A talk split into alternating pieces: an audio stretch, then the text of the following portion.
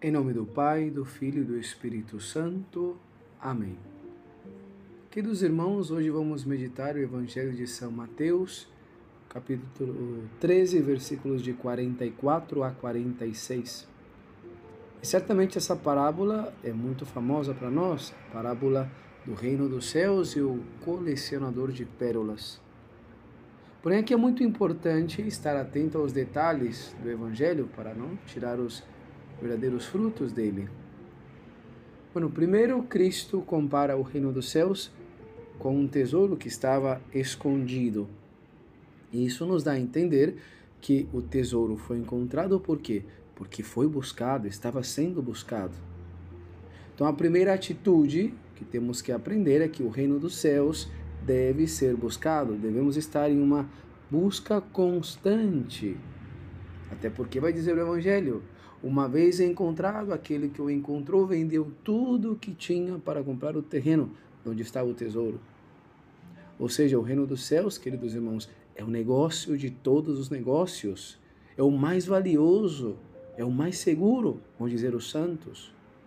Do contrário, não se venderia tudo por ele.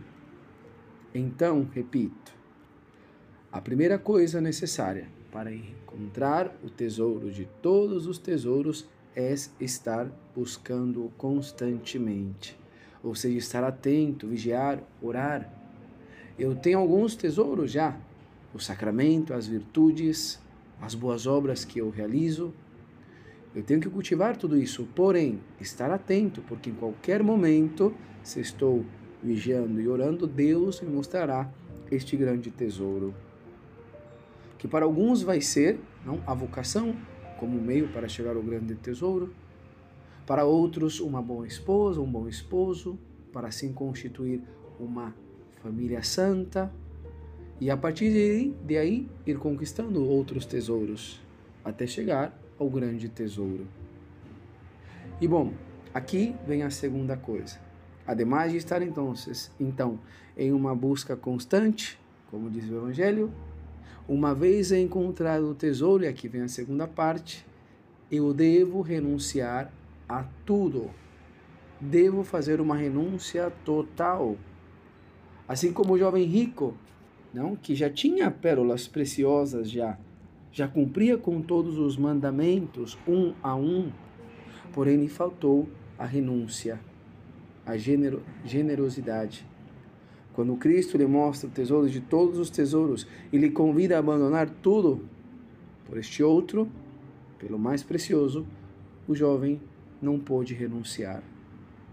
Por isso, para alcançar o reino dos céus, o nosso grande tesouro, duas atitudes são necessárias e essenciais: a busca e a renúncia. Buscar porque quem busca encontra, ao que bate se lhe abre e depois renunciar.